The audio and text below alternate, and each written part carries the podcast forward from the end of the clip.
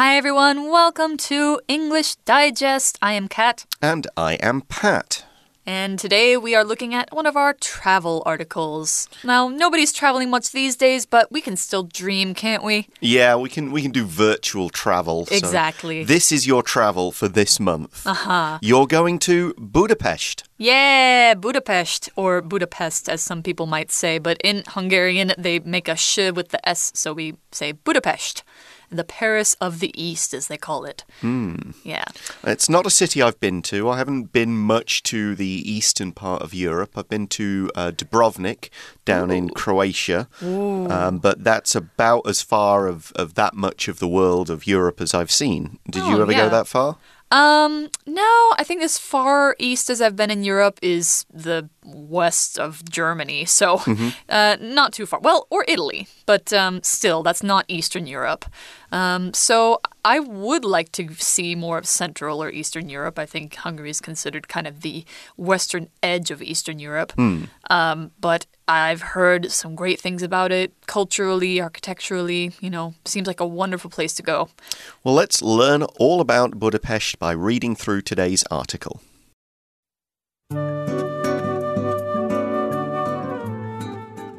When it comes to European cities, many travelers first think of Rome, Paris, Berlin, or Barcelona. But look a little further east, and you'll find the Hungarian metropolis known as the Paris of the East, Budapest. This city abounds with ancient history, modern culture, and stunning architectural marvels you won't want to miss. A perfect place to start a tour of Budapest is Castle Hill, crowned by the massive Buda Castle. This was once the site of an older fort that protected the city against attacks by Mongol and Tatar forces. Hidden beneath the modern palace is an underground labyrinth, which originally served as a network of bomb shelters and cellars. It's recommended that tourists explore this dark maze of tunnels on a tour lit exclusively by oil lamps. With its neo Gothic dome and spires challenging the sky, the Hungarian Parliament building is one of the most majestic sights in Budapest. It was inaugurated on the city's 1,000 year anniversary in 1896 and boasts hundreds of rooms, as well as Hungary's crown jewels. For a splendid example of neo Romanesque construction, head to Fisherman's Bastion, one of Budapest's most popular tourist sites. A bronze statue of Hungary's first king, St. Stephen, can be found there, along with superb views of the Danube River that streams through the city. If you're feeling starved after all that sightseeing, the lively Central Market Hall with its gleaming tiled roof should be next on your list. Its vendors offer various traditional Hungarian delights, like sausages, goulash, and dough based treats called langos. Nearby are Budapest's renowned Turkish bathhouses. The Rudas Bath and Gellert Spa have delighted visitors with the medicinal spring waters for centuries. A soak in one of these baths makes for the perfect way to unwind at the end of a day out in dynamic Budapest. So that's our article, and we've got plenty to see and talk about if you go to Budapest. Lots of stuff. Um, it may not be the most obvious choice if you guys were planning a trip to Europe sometime down the line. Like many people, you might go with this first sentence idea. When it comes to European cities, many travelers first think of Rome, Paris, Berlin, or Barcelona. So, mm-hmm. yeah, this is saying when you think about where am I going to go? What's a great place to visit? What are some famous European cities? Mm-hmm. You kind of think of the big ones. You maybe throw in somewhere like London in there Right. as well. And you think, like, okay, that's one of the big famous places. I've got to visit there sometime in my life. Yeah. So Rome, of course, Paris, Berlin in Germany, Barcelona in Spain. But if you go to those, you'll be missing out on some other great ones, including our subject. Yeah, exactly. So most people tend to think of the western part of mainland Europe or London in England. But look a little further east to Eastern Europe, and you'll find the Hungarian metropolis known as the Paris of the East, Budapest. So we're talking about this city in Hungary called Budapest, and we call it a metropolis.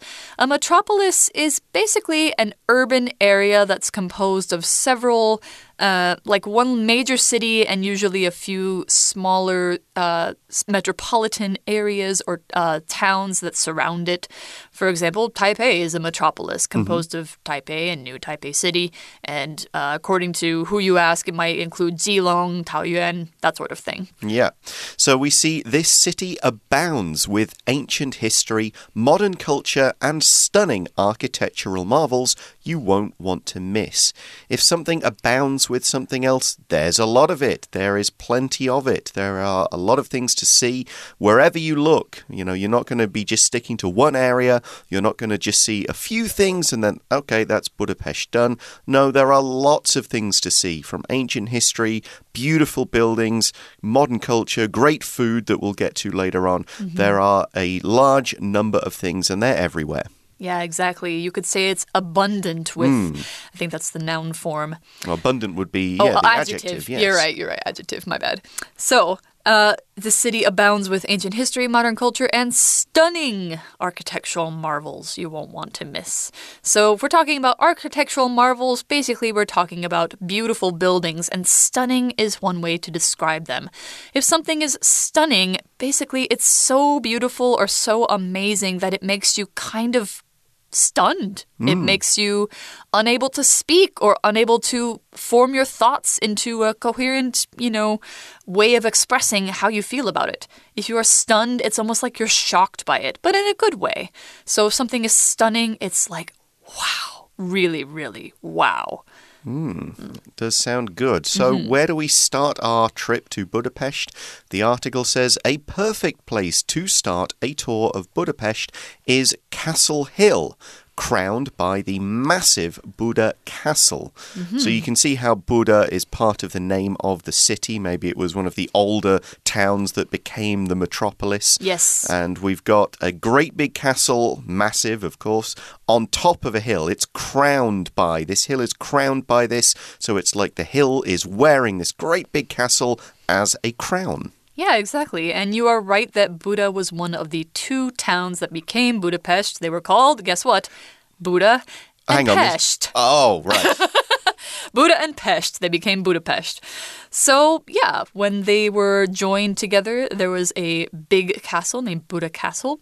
And the new one was built in, you know, the last few centuries, but there was an older one. As the next sentence says, this was once the site of an older fort that protected the city against attacks by Mongol and Tatar forces. Now, if you're wondering who in the world we're talking about, the Mongols should actually be familiar to people with uh, who have some familiarity with Chinese history, and that is a group of people who are from northern East Asia and uh, Central Asia, and they formed a bunch of tribes that got together and they took over a lot of places. Mm. Yeah. Yeah, and the Tatars are kind of a similar group. There was a, a group existing before the Mongols called mm -hmm. a, mm-hmm. a, again a group of kind of horse riding plains people. Yeah. They're all they're a Turkic people. Uh, yeah. So they which is a group again we're talking northern and central Asia, a particular yeah. ethnic group. They're still found in Russia, in the Ukraine, in other parts. Yeah, uh, probably Kazakhstan. Exactly. Yeah. Turkestan, all those parts. All the stands. Of, yeah, all those parts of the world, and it in times in the past, great armies of them kind of migrated both east and west, yeah. as far as kind of China and Japan one way, and into Hungary and other parts of Europe the other way. So, of course, the local people, who were themselves Eastern invaders further back, right, um, had to build castles or forts. We've got here a kind of castle to protect their city from further invasions. Yeah, exactly. And it's sort of crazy to think that the Mongols and Tatars could have gone as far west as Europe when mm -hmm. they're originally from close to China, mm -hmm. but uh, they did. They they made a long, long way. They conquered a lot of land, and they almost conquered Hungary, but didn't quite make it. So, yeah, the old palace protected, the old fort protected against their attacks, and then we have a newer one. And there's something interesting about it. Hidden beneath the modern palace is an underground labyrinth, which originally served as a network of bomb shelters and cellars. You can get the hint from the word network here, but a labyrinth is sort of like a giant maze. It's something that you're trying to find your way around in, but it is not easy. It's intentionally there to either get you lost or maybe just be sort of difficult to solve. So, a labyrinth is like a large maze, and it's a network of bomb shelters and cellars. Mm, a cellar is essentially an underground room. It's a place that could be used for storing things that you don't want to get too warm or you don't want to get them out in the open. So, it's a place where you might store food, wine, things like that. Mm -hmm. Think of a basement. What would you put down in a basement? But these cellars are often cold, so yes. it's a good way to store things uh, that you just don't want right now. Yeah, exactly. So cellars would be used to store a lot of things you want to keep cool.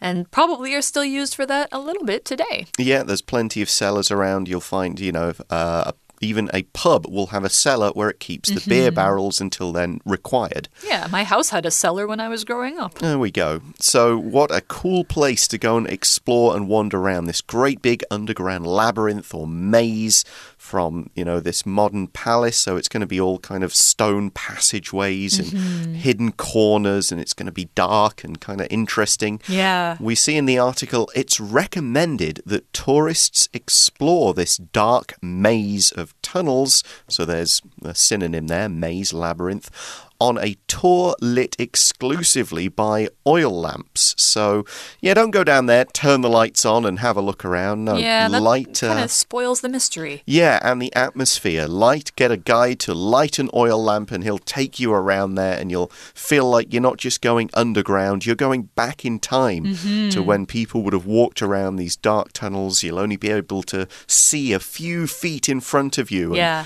It'll be all very atmospheric and interesting and kind of of spooky, but yeah. we say it's recommended that tourists do this. It's a suggestion, it's a strong piece of advice. And this grammar, it's recommended that is uh, a kind of a sentence structure or a, a, phrase structure we use to give this kind of advice. You could swap out this verb. It's suggested that. It's recommended that. It's advised that. So here the it doesn't actually refer to anything. It's a kind of a dummy pronoun used to complete the sentence, and whatever is being suggested or recommended follows the that. It's a noun clause, something that's introduced after that. This is what we think is a good idea. This is what's suggested. This is what is recommended. Mm hmm. So, yeah, I think that sounds really fun. I would love to go on a tour with oil lamps only. I like spooky things like that. Mm. So, now we're moving on to our next tourist location in Hungary. We have gone through the labyrinth at Buda Castle, and we are going upward and outward. Mm -hmm. So, with its neo Gothic dome and spires challenging the sky, the Hungarian Parliament building is one of the most majestic sights in Budapest. It's true, this is a very beautiful building. So, we know basically what it could look like by describing it as neo Gothic. Now, neo means new, so it's usually talking about a revival of a certain style style. And Gothic is a style from the Middle Ages in most of Europe where they liked to make things very pointy, very tall, and you would see archways that had a point at the top. And the things would usually be very, very decorated. So you would see statues on the outsides of buildings, you would see sort of decorations on the tops of towers, things like that. So neo Gothic architecture, you can see a lot of it even now. Um, you can go to Italy, Germany, all these different countries and see Gothic or neo Gothic buildings. Mm -hmm. So we've got it's got a dome, mm -hmm. so a mm-hmm. big rounded roof as yes. part of it, and it's got spires, which are thin, pointy towers yes. essentially that poke up. Often you might have a dome and you've got four spires around it. Mm -hmm. You often put them on the top of a tower, uh, and you sometimes can go inside and walk around a winding staircase, but mm -hmm. it just gets narrower and narrower. There are numerous churches all over the UK that have spires that yeah. just pop off on the top of the buildings, it's part of the Gothic design. It's that sharp look, it's the tall look. So when Yeah. you're building in that kind of Gothic or neo Gothic style, you'll want some spires on top of the towers. You don't want them to have flat roofs, you want pointed ones. Yeah, you want it very pointy and kind of pointing toward heaven almost. Hmm. So, what is this neo Gothic building with all these domes and this dome and all these spires? It's the Hungarian Parliament building. So, we know now from the word what it is for. The Parliament is the basically the government of Hungary, and it's the group of people who will make decisions about laws. Um, they might, you know, be elected or they might be chosen by other members of the government. Uh, I'm not clear on how the parliament works. You would know better being from a parliamentary country. Yeah, we have a we because we still have a queen and it's a constitutional monarchy. So maybe maybe Hungary still has a, a king or something, I think so. it's um so a parliament is kind of a government in a country that still has a sort of a ruler, but in these days we don't have kings and queens actually ruling. Yeah, they're just symbols. So maybe maybe Hungary has changed since this was built, but it's still called the Parliament building uh, because that's where the people who are elected as the government, the leaders of the people, meet to make laws. It's kind of like the Li Fa Yuan here, but just slightly different terms being used depending on what the structure of the country is. Got it. But it's a government building and it's majestic, so it's amazing to see. It's got a great deal of majesty, which is the noun form. When we think of something that's majestic, it's going to be big, it's going to be imposing, it's going to be impressive, it's going to attract your attention and make you go, wow. Just because of its kind of size and the power it communicates.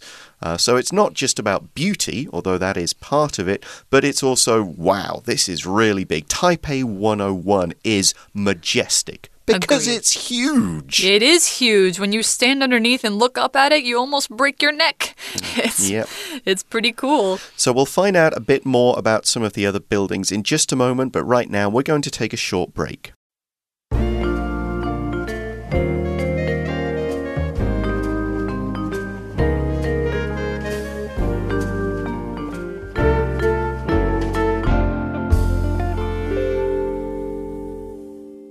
Hi, everybody. Welcome back to our article about Budapest. And we're talking here about the Hungarian Parliament building. And we mm-hmm. find that it was inaugurated on the city's thousand year anniversary in 1896 and boasts hundreds of rooms as well as Hungary's crown jewels. So if something's inaugurated, it means it's opened officially. It may have been already open and maybe even used, but there's kind of a ceremony. We're saying this is its first official use. We're maybe cutting a ribbon, something like that. And this was done on the thousand year anniversary of the city. So the city was founded in 896. Right. A thousand years later, they officially opened the Parliament building. It's got hundreds of rooms, but it's not just for the government. We see that it's got Hungary's crown jewels, the jewels owned and worn by previous kings of Hungary, and people could presumably go and visit them. Hmm, yeah, so just like in London, how you can visit, uh, where are the crown jewels located? Tower there? of London, I think, but Uh, could be yeah, wrong. I think you're right. I think I remember seeing them there. So you can go and visit the crown jewels there, and they also boast hundreds of rooms in this building, which means probably there are places for people to stay, or you know, rooms with different purposes, like for meetings, things like that. So it's a huge building, and uh, very, very cool to see.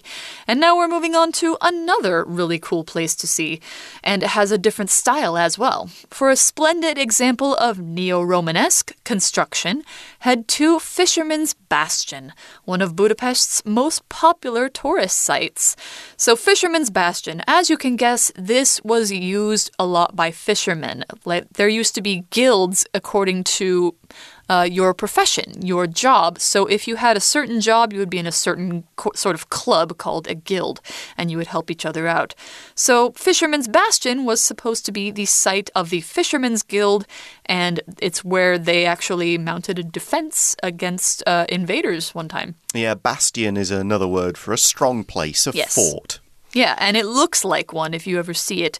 It's neo Romanesque, and this is like Neo Gothic, Neo means new, so it's also a callback to an older style.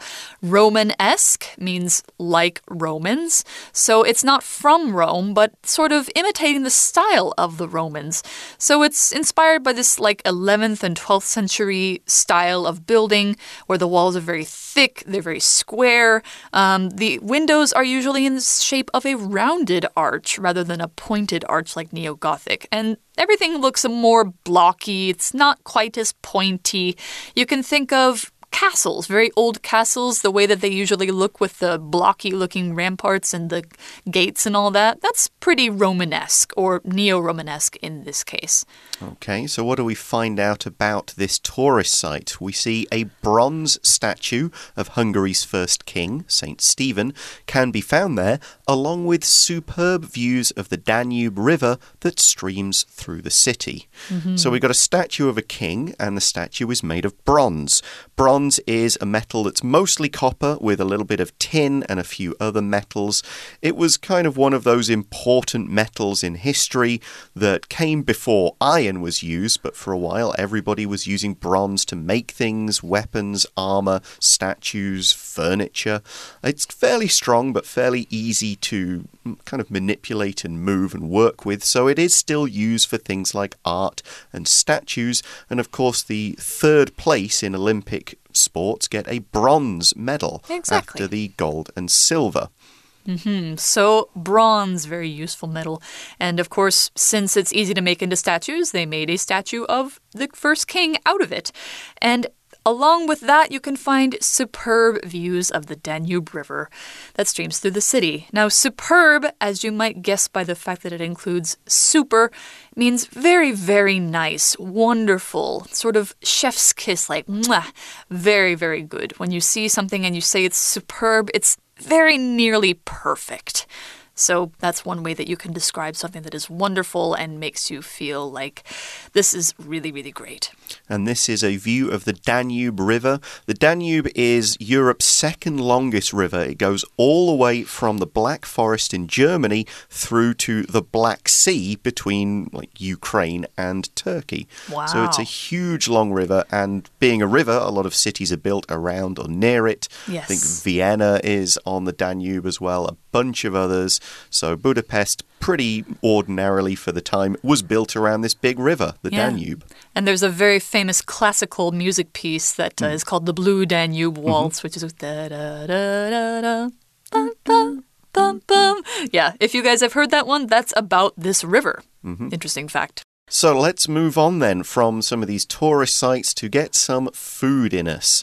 The article says if you're feeling starved after all that sightseeing, the lively central market hall with its gleaming tiled roof should be next on your list. So we describe the roof as gleaming. That means mm -hmm. it's mm-hmm. reflecting the sunlight or any other lights in such a way that it shines back. It looks as though it's glowing. So it's presumably made of either some kind of polished metal or ceramics, clay, something like that, in a way that reflects the sunlight and make it look as though it's all lit up. So, very yeah. beautiful. We could talk about if you had a dinner table full of nicely polished silver knives and forks, they would be gleaming. Yeah, so you could also say it's glittering, like mm -hmm. if there's lots of little tiny lights that kind of blink on and off and uh, like glitter. So, tiled roof probably means that it's got some beautiful, probably ceramic tiles up there that have been polished and, like you said, they reflect the sunlight, they gleam in the sun. Now, what can you find in the Central Market Hall? Of course, you can find lots of food. So it says its vendors offer various traditional Hungarian delights like sausages, goulash, and dough based treats called langos. I'm getting hungry just reading this sentence. So, what we're talking about here is not restaurants per se. You can't go, you know, say sit down and get a table for two, but you can walk around and get food from vendors. Vendors are people who usually have stands, or you could say it's even the store itself. Um, they are people who sell things usually at a market where people will um, buy things from them and then move on. So you could have flower vendors, you could have vendors of souvenirs, um, and of course, vendors of food. Of course, at night markets in Taiwan, usually the people who are selling things there are vendors. And if you go to a night market or this central market hall area, you'll buy some traditional Hungarian delights. Delight is here used to mean a food, a nice food, some kind of good snack, a dish, something tasty. Of course, if it delights you, it'll make you feel delighted. You'll feel great. You'll feel mm -hmm. pleased to eat this thing. So we often use delights to mean the kind of special food of a different country or of a different region. They have some wonderful sweet delights in this part of the country. They have some tasty snacks and other delights in this part of the country, and so on. We have a few examples here. Sausages, pretty simple. Yeah. Goulash is a, a soup or stew made of meat and vegetables, kind of traditional sort of shepherd food, just like boil up everything we've got and exactly. eat it. But it's kind of got fancier and had spices and other things added over the years. And it is Hungary's national dish. Yeah, and I think goulash in particular usually contains paprika, which mm. is like this red, very, very red and flavorful kind of pepper. Mm. Yeah. And then they have dough based treats called langos. Now, these I have researched are fried flatbread. Okay. Yeah. So basically, think of like a pizza bread, but mm. you deep fry it and then you top it with all sorts of different things. Sounds delicious. Does. So, what else have we got in this area? We see nearby are Budapest's renowned Turkish bathhouses. The Rudas Bath and Gellert Spa have delighted visitors with their medicinal spring waters for centuries. Mm -hmm. Okay, so we've got the names there. They're Turkish bathhouses. Turkish baths are different than it's sort of close to a hot spring, but you know, sometimes sit a sort fancier. Of, yeah, fancier. Uh, it just is that style of going to the baths from Turkey kind of thing that was yeah. introduced into Europe from Turkey, and they've been delighting people. There's that word again as an adjective or a verb, delighting visitors with mm -hmm. their mm-hmm. medicinal spring waters. Medicinal means it has some properties that are good for your health, good for your skin, maybe good for your bones. It'll cure some little aches and pains you might have.